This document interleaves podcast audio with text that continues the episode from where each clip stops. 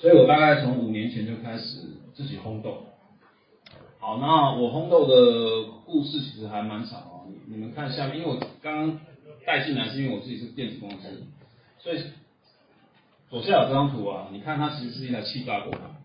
我我把它的火力、电力、温度各种各种可以控制的东西全部拉出来。我有一阵子都在自己用气炸锅烘豆，自己改装的。那右边这台也是烘豆机，像这个隐隐的管子哈，其实它是我做出来排饮体排烟的系统，它会收集饮品。那底下可以调火，那这个透明的这个地方是烘焙室。所以其实我在做电子工程师的这段时间里，我玩过的烘焙机非常非常多。所以如果你们对烘豆机哈，例如说你在市面上听到有人讲一台烘豆机怎么样，你来问我，我通常一眼看出来就会告诉你它有什么优点，有什么缺点，你们要注意什么。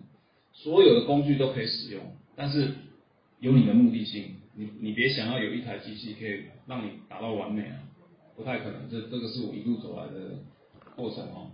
那我也在木栅哈，我曾经在那个木栅要上猫空的半山腰那里有一个小空地，然后那个地主呢搞搞了一个农夫市集，我也在那边摆过摊。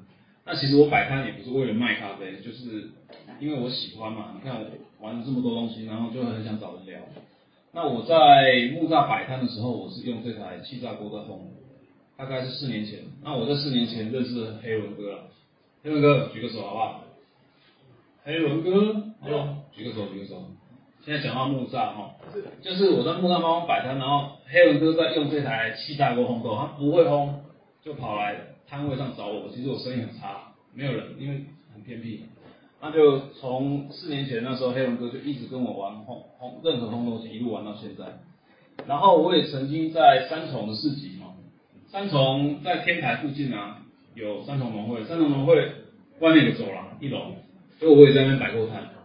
然后我也创了一个 FB 的 FB 群，也创了赖群，那里面就有很多我从摆摊啊，然后怎么样的去。烘豆、挑豆这些这些过程其实都有，如果你们有兴趣的话。再来，我也在妈祖庙开过课哦，像你们今天这个场地啊，还不错哦。啊，我以前在妈祖庙，在香香炉面前，我就在教人家烘豆，所以我也经历过这个。啊，再来，我在板桥有个老家，在顶楼，啊，很破旧，四五十年的屋子，我也在那边分享过咖啡，分享过很久。